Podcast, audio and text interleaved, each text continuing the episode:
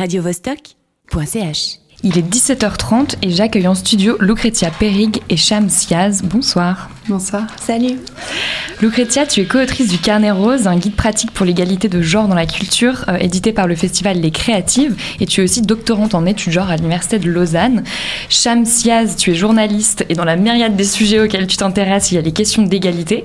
Euh, le mardi 12 octobre dernier, tu signais dans le journal Le Temps une enquête édifiante relatant des faits glaçants, euh, dénonçant et dévoilant des années de violences sexuelles et sexistes perpétrées à Genève par le directeur et chorégraphe de la compagnie Alias. Donc Shams, ton enquête, elle révèle des parcours particulièrement effroyables. En fait, comment tu as travaillé et combien de temps est-ce que tu as passé à cette enquête? Euh, ben, Plusieurs mois. Euh, C'est-à-dire qu'il y a une des personnes qui travaillait au sein de la compagnie Alias, du coup, qui avait travaillé avec ce chorégraphe, qui est rentré en contact avec la rédaction directement. Et euh, donc je suis allée la rencontrer, on a beaucoup échangé. Elle m'a rapporté des, des, situations très problématiques qui auraient lieu au sein de la compagnie. Donc, comme tout travail d'enquête, j'ai vérifié ces informations j'ai rencontré d'autres personnes qui ont exercé avec lui, et ce pendant plus de 20 ans. Et ça a montré qu'effectivement, il y avait plein de comportements euh, d'abus et de cas d'harcèlement qui duraient depuis plus de 20 ans au sein de la compagnie. Et qu'est-ce qui a permis à ces personnes de prendre la parole à ce moment-là, selon toi? La personne nous avait contacté euh, donc euh, bien avant, mais il y a une plainte qui a été déposée du coup contre le chorégraphe. Donc c'était en novembre 2018 et un premier le jugement a été rendu du coup c'était en août 2021 et le fait qu'il y ait eu ce premier jugement euh, qui dans lequel il a écopé donc de 5 mois de prison avec sursis et 5 000 francs 5 000 francs pardon.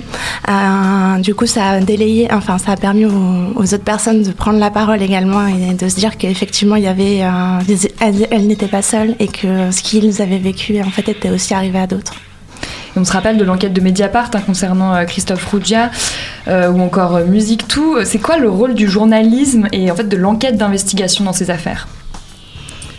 Donc c'est de donner la parole, de faire ressortir en fait ce qui se passe dans un dans un espace privé, un espace de travail, dans l'espace public de révéler en fait ce qui est caché ou qui du moins est caché en fait à, la société. Parce qu'au final c'est pas forcément caché au sein même du, des milieux culturels. C'est ce que montre aussi cette enquête c'est qu'il y a eu des signalements qui ont été faits auprès des autorités que hum, les programmateurs ou des endroits qui accueillaient qui programmaient en fait les pièces de théâtre de cette compagnie avaient entendu des bruits mais n'avaient été témoins de rien. Donc c'était quelque chose qui était plus ou moins connu dans le monde de la danse. Les danseuses et les danseurs se passaient le mot dans les auditions que ce soit en France en Belgique en Suisse en Allemagne Et euh, donc euh, ça permet en fait de mettre, euh, de mettre tout ça sur le devant de la scène. Souvent, c'est des choses qu'on sait, que dont tout le monde est au courant. C'est quelque chose qu'on retrouve aussi dans l'enquête de Cassandre Leray, qui révélait dans Libération des faits similaires concernant le metteur en scène et directeur du théâtre de Nancy, Michel Didim. Du coup, Shams Lucretia, qu'est-ce qui, dans le milieu du spectacle vivant, un milieu qu'on se plaît souvent à penser comme particulièrement progressiste, peut constituer un terreau particulièrement fertile pour de tels abus? Euh, donc moi, les personnes que j'ai rencontrées, euh, du coup, elles, elles me sortaient euh, toutes à peu près la même explication, entre guillemets, le fait qu'elles débutaient dans le métier, qu'elles étaient particulièrement jeunes. Donc moi, j'ai rencontré des personnes qui ont commencé fin des années 90 et d'autres, euh, enfin plus, plus récemment, en fait, ces dernières années. Et toutes disaient qu'aujourd'hui, elles ne réagiraient pas de la même manière. Enfin, elles auraient réagi, en fait, plus concrètement. elles auraient alerté, elles auraient eu un autre comportement, mais que euh, à l'époque c'était plus ou moins entre guillemets normal. Enfin, c'est aussi au niveau des formations et dans l'éducation de ce métier, on disait qu'il faut supporter des choses, qu'on on peut toucher le corps, mais il y a eu un changement de mentalité, on va dire depuis le mouvement MeToo, et euh, on parle beaucoup plus en fait de ça, de rapport au corps, au consentement, et, euh, et les langues se délient, heureusement. Lucretia? Euh, je pense que aussi quand on parle du domaine artistique, euh, on parle aussi de la figure de l'artiste et de la manière dont elle a été construite, dont elle euh, est véhiculée dans les lieux de formation, etc. Et quels sont ses effets sur les questions de précarité, de promiscuité, de corporéité, etc. Donc la figure de l'artiste telle qu'elle est encore enseignée aujourd'hui dans les écoles d'art, c'est une figure qui est encore empreinte de de, de, sortes de caricatures euh, liées euh, à la passion, à la bohème, au registre vocationnel du métier, etc.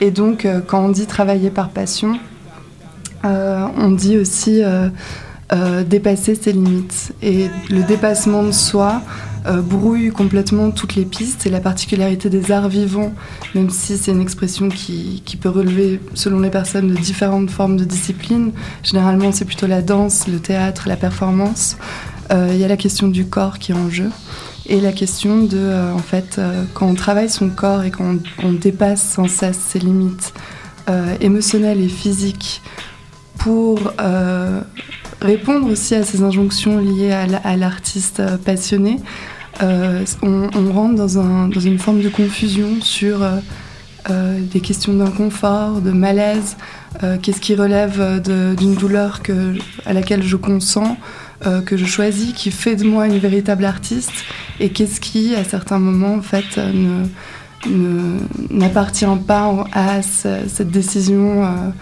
qui arrive sur un plan de carrière, etc.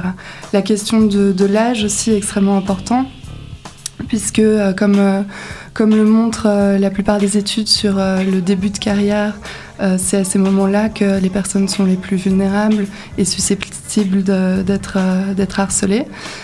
c'est aussi une question qui, qui est assez intéressante dans, la, dans une perspective de compréhension de l'agisme.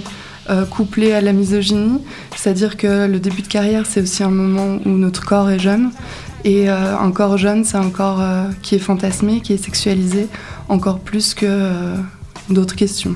Donc, en fait, c'est la, question de la promiscuité de, des conditions de travail floutées, le, jeune âge et la corporéité génèrent ce, ce terreau fertile d'abus plus que dans d'autres domaines en tout cas. Plus qu'ailleurs. Euh, dans ton article, Shams, tu, parles de la question euh, toute particulière de la nudité, euh, justement, qui, enfin voilà, et rentre en interaction en fait avec tout ce que tout, ce que tu viens de dire, Lucretia. donc, est-ce que ça c'est quelque chose de spécifique à la danse, de ce rapport à la nudité?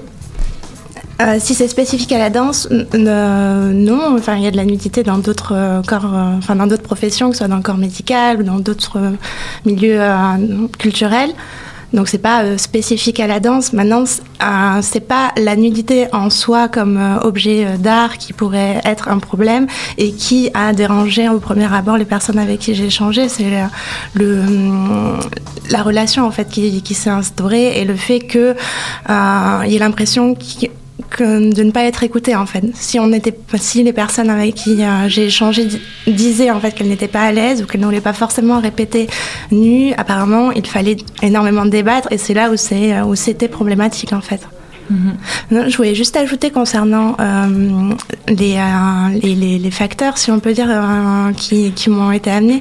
Il y a aussi la précarité en fait de la profession parce que la compagnie Alias en, question dans cet article, c'est une, compagnie dans laquelle il n'y a pas de troupe à demeure. Donc les personnes travaillent sur des projets, sur un spectacle, donc ça a duré limitée, si on peut dire. Et, et du coup, il y a le fait de devoir en fait faire son entrée dans le milieu et la compagnie était particulièrement renommée. Personnes interrogées le disent, c'était très bien dans un CV de travailler dans cette compagnie. Donc il y a aussi la précarité, le fait d'avoir euh, de travailler au sein d'une grande compagnie qui, qui a euh, une influence en fait sur le fait de supporter certaines choses. Euh, et également les personnes, euh, du coup, il y en a qui sont originaires de France, d'Allemagne, de Finlande. Euh, c'est des troupes qui sont multiculturelles où on ne parlait pas forcément français au quotidien. Et ça, je pense que ça joue également dans la mesure où si on, est prêt à signaler quelque chose, il peut y avoir aussi la barrière de la langue et culturelle et le fait de ne pas forcément connaître le système pour prévenir en fait d'un point de vue légal aussi. Mhm. Puis aussi, parfois, l'horizon de ne plus jamais retravailler. C'est ce qu'on retrouve vraiment dans vos deux travaux, euh, puisqu'il y, a vraiment cette pression euh, au fait qu'on peut être rayé euh, complètement du milieu si, on, si on ose parler. Dans, vos différents travaux, dans les différentes choses que vous avez pu observer, qu'est-ce que vous avez noté concernant l'entretien, enfin, ouais, en fait, l'entretien du silence et de l'omerta? Comment, comment ça s'entretient, en fait, dans ces milieux? Je pense qu'une des dynamiques qui traverse tous les espaces professionnels, mais qui est particulière au milieu des arts, c'est les dynamiques de Boys Club, euh, c'est-à-dire euh, euh, la formation d'entre-soi. Et l'entre-soi peut paraître inoffensif comme ça, mais en réalité, il fonctionne par l'exclusion. L'exclusion de corps différents, minorisés, objectivés, et qui génère très souvent une forme de déshumanisation et une forme de sentiment d'illégitimité. Et, et parce qu'on exclut de ces groupes, on ose moins prendre de la place, on ose moins prendre la parole et on accepte davantage d'abus. En fait, et la question de la culpabilité, elle est, elle est hyper importante dans cette structuration du silence, parce que c'est réellement ça, l'omerta, c'est toute une structure du silence. Et comment euh, est-ce que les témoins euh, se taisent, comment est-ce que nous-mêmes, on apprend à se taire depuis qu'on est enfant. Et, euh, et donc, en fait, cette, cette culpabilité, elle, elle, est renforcée aussi par une certaine, une certaine conception de ce que de ce que peut relever aussi le, être une bonne féministe. Donc être une bonne féministe, c'est ne pas c'est euh, ne pas se laisser faire. Donc, euh, donc en fait, euh, on, a l'impression que si on a vécu des abus, c'est un petit peu de notre faute, que ça a été ambigu, qu'on n'a pas assez dit non, que c'est une, question de faiblesse de volonté plus qu'autre chose. Et ça, c'est c'est d'autant plus en fait isolant comme, comme réflexion. James? Euh, donc euh, sur le sujet de l'omerta, euh, donc si le silence s'est instauré au sein de la, compagnie, la compagnie Alias, c'est aussi pour toutes les raisons qu'on a énumérées avant, donc la précarité du milieu, le rapport particulier au corps, le fait le fait de vouloir en fait euh, d'être jeune et de se lancer de, de, se lancer en fait dans la dans ce métier.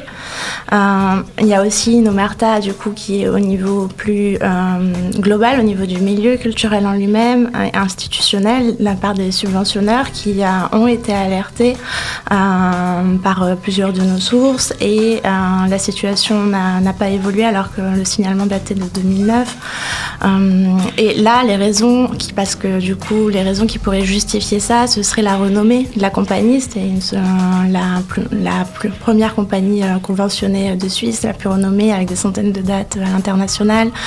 Euh, donc ça peut être le succès peut aussi être une des raisons en fait, parce que qui dit succès dit un certain pouvoir. Mm-hmm. Et, en fait, euh, tout ça a, des, a des pourtant vraiment des, conséquences délétères, hein, puisque dans ton enquête, euh, Shams, on, voit que bah, des personnes euh, que tu as rencontrées subissent encore les, répercussions professionnelles et psychologiques de leur passage dans la compagnie Alias. donc il est vraiment important que cette omerta cesse. Lucrezia, dans le carnet rose, c'est des pistes d'action concrètes à mettre en œuvre qu'on peut retrouver. une institution qui cherche à faire en sorte de sortir de ces dynamiques, justement, qu'est-ce qu'elle peut faire? euh, bah, Alors, je pense que dans, un premier lieu, il s'agit de mettre en place des règlements, des chartes. Euh, mais comme euh, on l'a vu quand on a interviewé les associations qui, existent déjà et qui, qui, existent depuis longtemps pour faire face à ces situations, il ne s'agit pas uniquement de mettre en place des chartes et des règlements, il s'agit de les vivre. Et, donc ça dépasse les mots, il faut verbaliser, il faut que, il faut que la lutte, parce que c'est une véritable lutte contre le harcèlement sexuel, soit visible euh, par euh, la mise en place d'affiches, euh, par la circulation de ces règlements, mais aussi puisque les personnes partent et que la, structure a priori est, pérenne, il faut un système de passation. Et donc vivre la charte, c'est la dire, en parler, et, et c'est pas pas tout euh, d'avoir euh, juste euh, un, règlement sur un site. Donc ça c'est un, des premiers un des premiers points qu'on a qu'on a énuméré. Ensuite euh, il s'agissait aussi de sensibiliser et de former. Et puis euh, là, il y a la question des espaces de formation euh, qui est super importante. Comme... justement, je, te coupe, les, lieux de formation, ils ont vraiment leur rôle à jouer, comme tu dis, mhm. puisqu'ils bah, ils peuvent participer à prévenir ces violences, mais aussi parce que ce sont des jeunes personnes, parfois mineures et encore en formation, qui peuvent être victimes. Et c'est ce qu'on voit aussi dans, ton article, Shams. justement, qu'est-ce qui vous semble urgent de mettre en place dans ces lieux de formation? Alors, euh, des, tables rondes euh, sur, euh, ben, comme il existe à la manufacture avec Patrick Mongold, qu'on avait interviewé dans le cadre de, l'écriture du carnet rose. Qui est danseur et avocat. Mm. Exactement. il s'agit de, pouvoir mettre en place des réelles, des réelles organisations de libération de la parole et puis euh, de, de, se, de, se, présenter par exemple en tant que personne de confiance, interne ou externe.